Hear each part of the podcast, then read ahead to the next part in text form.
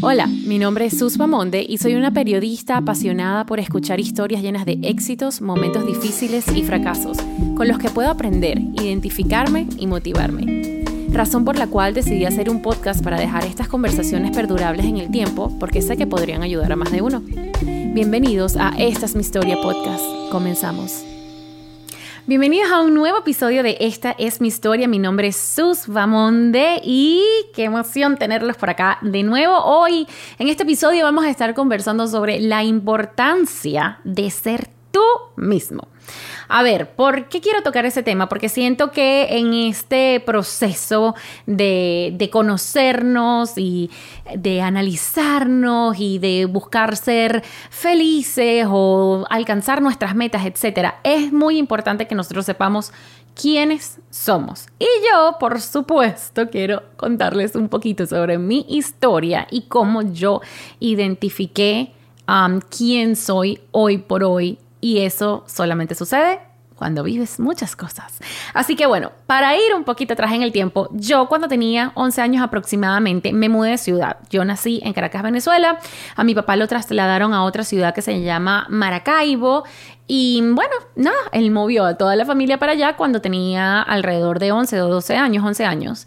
Y bueno, por supuesto, como, como todo, cuando te vas a una, a una nueva ciudad, tienes como que aquel miedo de que no sabes con qué te vas a encontrar, tienes que hacer una vida nueva, tienes que hacer amigos nuevos. Y cuando estás en esas edades que son tan vulnerables, te pones muy nervioso y lo único que sueñas es con tener amigos y encajar etcétera. Cuando llegamos para allá nos dimos cuenta que nosotros éramos muy diferentes a las personas que nos rodeaban. Nosotros teníamos la mente un poquito más abierta, veníamos de una ciudad, no quiero decir que, que Maracaibo fuera un pueblo o retrógrado, pero nosotros teníamos como que una mentalidad un poquito más abierta, allá la gente se dejaba mucho llevar por, por la sociedad y el qué dirán y nosotros no estábamos como que tan acostumbrados a eso y a que fueran sociedades tan pequeñas donde absolutamente todo el mundo se conoce. Entonces obviamente nosotros cuando llegamos éramos como los bichos raros. O sea, nosotros teníamos un acento diferente, veníamos de un lugar diferente y éramos distintos. Por ejemplo, mis papás siempre, mm, no sé, mis papás siempre se identificaron mucho más con la cultura americana. En mi casa yo no crecí escuchando salsa ni crecí escuchando merengue. Lo que yo escuchaba era porque lo agarraban el radio por ahí y no sé, mis hermanas y yo eh, escuchando cualquier cosa de niñas en la radio. Pero mis papás no escuchaban ese tipo de músicas y mis papás veían televisión americana. Mis papás siempre estuvieron muy influenciados por, Estados Unidos y por la cultura americana. Cuando nosotros llegamos, eh, era, bueno, era, digamos que otro mundo. La gente escuchaba mucho vallenato, escuchaba mucha salsa, escuchaba mucho merengue. Todavía el reggaetón no existía.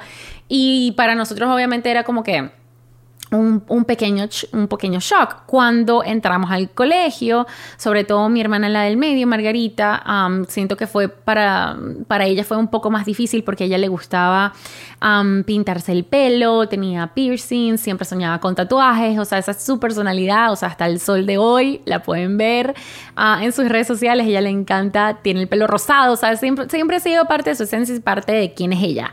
Entonces, bueno, nosotros nos, nos empezamos a dar cuenta que la gente nos miraba raro, que nosotros éramos como diferentes y para mí en ese momento era como que, ok, sabes, yo quiero tener amigas, yo quiero encajar y empecé como que a tener mis amiguitas del colegio o, em, por ejemplo, mis dos mejores amigas siguen siendo niñas que conocí en este colegio. Y bueno, logré forjar una amistad muy bonita. Nosotros también éramos parte de, un club social de allá, en el cual también era un poco gracioso porque cada vez que nosotros íbamos nos miraban raro. De hecho, a mi familia le incomodaba ir. Yo fui la que más disfruté, digamos, como que de, la acción de, de, ese club hasta que nos salimos. Pero mis papás nunca, ni mis hermanas se identificaron como con ese club y yo a lo largo de los años me di cuenta que empecé a como que desconectar desconectarme de esas personas que me rodeaban. Cuando ya entro a la universidad y empiezo como que a conocer a otras personas, me di cuenta que para mí ese mundo me parecía uh, que yo no encajaba, me parecía que era un poco fake, me parecía que tenía que estar demasiado preocupada por el que dirán, que tenía que estar muy preocupada de lo que vestía, cómo me veía, etc. Y empecé como que a conocer gente nueva. En ese momento también mis papás siempre fueron muy liberales y nosotros prácticamente podíamos hacer a muchas cosas que otras niñas de mi edad no podían hacer. Entonces, cuando también entré a la universidad, dije, ok, voy a también expandir un poco mis amistades. Empecé a salir también con un grupo de, de chicas que eran um, un año o un par de años mayores que yo, que venían también como que de colegios similares al mío, y con ellas tenía la libertad de viajar, porque ellas también, ¿sabes? No sé si un fin de semana queríamos viajar a Caracas a rumbear, nosotras íbamos y rumbeábamos, o si queríamos irnos de viaje a la playa o nos fuimos de viaje a otros lados, bueno, lo, lo hacíamos y disfrutamos y me gustaba con ellas esa libertad, por más de que ellas también estaban como que un poco envueltas, como que en este, en este también círculo de sociedad con el que yo estaba en el colegio, eran como que tenían como que más libertad y eso me gustaba. Pero al mismo tiempo yo sentía eh, que no me identificaba tampoco 100%, por, 100 por lo mismo de, de, la sociedad y etcétera. Y, conozco a otro grupo de personas también que, que, digamos, les gustaban más otras cosas, les gustaba como que más la música electrónica, les gustaba como que otro tipo de fiestas. Eso a mí también me enganchó de una porque era algo que a mí también me gustaba. Entonces empecé a experimentar como que otro tipo de fiestas, ir a otro tipo de lugares, conocer otro tipo de gente completamente diferente, que le gustaban otras cosas. Y mm, muchas amistades no entendieron por qué yo hice ese cambio y siento que también como que lo juzgaron hasta cierto punto, lo cual el efecto que generó en mí es me voy a ir al otro extremo y mm, digamos que, ah, no sé cómo decirlo, me fui tan al extremo que terminé también no sintiéndome identificada con él. Estaba mm, de fiesta muchísimo, estaba tomando muchísimo, estaba todo el tiempo sin parar, no le estaba prestando tanta atención a mis estudios y me di cuenta que tenía que parar. Entonces volví a entrar como que este conflicto de, ok, mm, este grupo tal vez no me está ayudando tanto en mi parte de académica o ir, ¿sabes? Como que enfocarme en mi parte profesional, porque yo estaba estudiando comunicación social y yo quería como que entrar en los medios, entonces como que digamos que le bajé un poco al tema de la salidera, empecé a tratar como que de enfocarme también más en cómo entrar a los medios, en ese momento ah, me di cuenta que en los medios de comunicación, sobre, sí, en los medios de comunicación en general en Venezuela, se mm, fijaban mucho en el físico, cosa que sé que pasa mundialmente, pero mm, digamos que solían contratar a chicas que salieron de que salían de concursos de belleza o que habían estado involucradas con modelaje y yo primero nunca me llamó la atención el mundo de, de los concursos de belleza, no tengo la altura tampoco y bueno, no me identificaba. Y entonces dije, bueno, ok, voy a intentar de modelar, cosa que nunca en verdad ha ido 100% conmigo, pero me, llamaba la atención, me entretenía y dije, bueno, si esta es la manera en la, que, en la que voy a poder entrar, pues bueno, vamos a hacerlo. Comencé como que hacer unos castings acá y allá, tomarme algunas fotos, hacer que sí, uno que otro comercial. Ah, hubo un momento en que conseguí un manager y ese manager estaba como que tratando de enviarme a, Asia. y, y ahí empecé a darme cuenta que no me gustaba tanto ese mundo porque cada vez que iba a esos castings me decían obviamente que sí, me tenía que quitar de aquí a allá o poner de aquí a allá. Y eso me causaba obviamente mucha incomodidad y empezaba como que yo a juzgar mucho mi físico.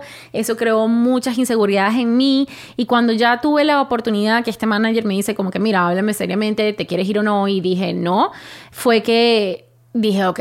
El mundo del modelaje no es para mí, eh, no me están agarrando en ningún medio, me está saliendo una oportunidad que está muy desconectada entre los medios, me salí de allí y empecé a buscar, me, me graduó, me mudo de Maracaibo a la ciudad de Caracas y dije, ok, aquí voy a intentar de, por, sin ningún tipo de conexión o sin hacer modelaje, sin hacer nada de eso, voy a intentar tocar las puertas y entrar a los medios y las oportunidades que se me dieron, digamos que iban contra mis principios. Y yo no quise arriesgar eso tampoco. Yo, yo empecé a estar cada vez más clara de quién yo era. Y al sentirme que yo no pertenecía a, ninguno de estos grupos en los cuales yo el pasado había estado, me sentía que yo era un pedacito de cada uno de ellos. Y después se me empiezan a presentar estas oportunidades en los medios y, y estaban exigiendo cosas a mí con las cuales yo tampoco me sentía identificada. Yo dije, voy a echarme un paso para atrás. Porque yo necesito conocerme, yo necesito ver qué tanto estoy dispuesta yo a dar para estar eh, y alcanzar mis metas laborales que yo quiero, el sueño de estar en los medios o el sueño de de, poder expresarme, pero yo quería expresarme verdaderamente. Cuando me mudo a los Estados Unidos y decido hacer este podcast, obviamente ya yo vengo trabajando mi persona y yo sé exactamente quién soy y me he dado cuenta que soy diferente y me gusta ser diferente. Tengo un poco de, de muchas cosas y soy una persona que le gusta mucho hablar, que le gusta mucho escuchar, que le gusta tener conversaciones profundas. Quise obviamente hacer mi podcast ligado a eso y gracias a Dios hoy en día tengo la oportunidad de tener una plataforma que antes no existía, que son las redes sociales para, para poder dar el contenido que yo considero que va conmigo. Y he enfocado mucho mi plataforma en hacer cosas con las cuales verdaderamente me identifique. Pero hoy en día lo que yo estoy haciendo acá viene de un largo recorrido de sentir que yo no pertenecía a ningún lado y de decir que yo no iba a arriesgar lo, lo, bonito que es el hecho de quererse a uno mismo y respetar tus gustos y respetar cómo eres y ser fiel a ti mismo y ser fiel a tus principios.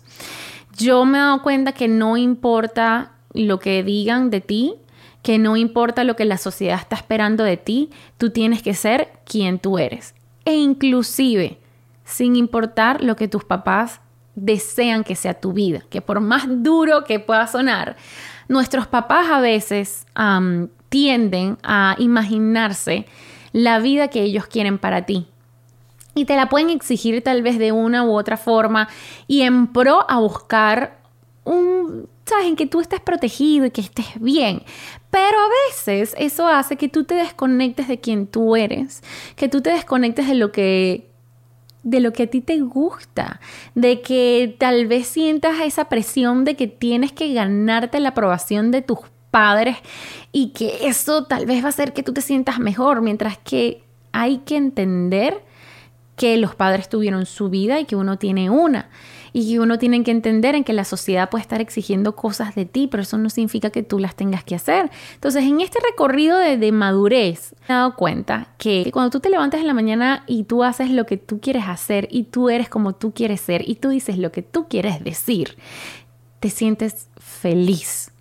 Sientes que estás yendo por el camino correcto obviamente, y subes y bajas emocionales, pero que tú te sientas feliz con lo que tú estás queriendo hacer tiene mucho que ver con el hecho de conocerte y que te aceptes y que te respetes. Si tú te das cuenta que tú estás dejando de hacer cosas por el que dirán o por la sociedad o por tus papás o tal vez por lo que tu pareja está esperando de ti, pues déjame decirte que tú llegas a esta vida solo y te vas a ir a esta vida solo. Tú nada más al fin y al cabo te tienes a ti mismo. Y a veces es duro decir eso, pero es la realidad. Tú te tienes a ti mismo y tú te tienes que querer, te tienes que respetar y tienes que ser tú mismo. Para que cuando tú mires para atrás, cuando seas viejito y tú mires para atrás, tú digas, viví mi vida plenamente y traté de conseguirme, de conocerme, de quererme, de respetarme, de identificarme y de hacer lo que a mí me hacía feliz. Si tú estás haciendo algo que no te trae felicidad, pues trabaja para conseguirlo. Y parte del contenido que yo voy a estar brindando es acerca de cómo podemos ir en busca de nuestras metas, cómo nosotros podemos ajustar cosas en nuestra rutina, cómo podemos tal vez hacer lo que nos gusta, pero eso no te da dinero, en qué herramientas podemos utilizar para hacer dos cosas a la vez que, te den tranquilidad y te ayuden a, a llenar, digamos, como que tu corazoncito haciendo las cosas que te gusten. Voy a estar entrevistando mucha gente interesante Voy a estar brindando muchas herramientas que te pueden ayudar a mejorar tu vida, a mejorar tus finanzas, a identificar qué es lo que te gusta. Muchos planes vienen, pero todo va de la mano con quererte, respetarte y hacer lo que te gusta. Haz lo que te haga feliz. Y en esta linda comunidad que estoy formando es de gente que quiere ir tras sus sueños, de gente que quiere trabajar duro por lo que quiere hacer, que no tiene miedo a sentirse bien o mal un día, es seguir adelante no matter what, así nos tengamos que parar en el camino, pero ser doers y trabajar por lo que queremos hacer y buscar las herramientas que nos hagan crecer. Así que bueno, muchas gracias por escuchar un nuevo episodio de Esta es mi historia. Mi nombre es Sus Pamonde y nos vemos en la próxima.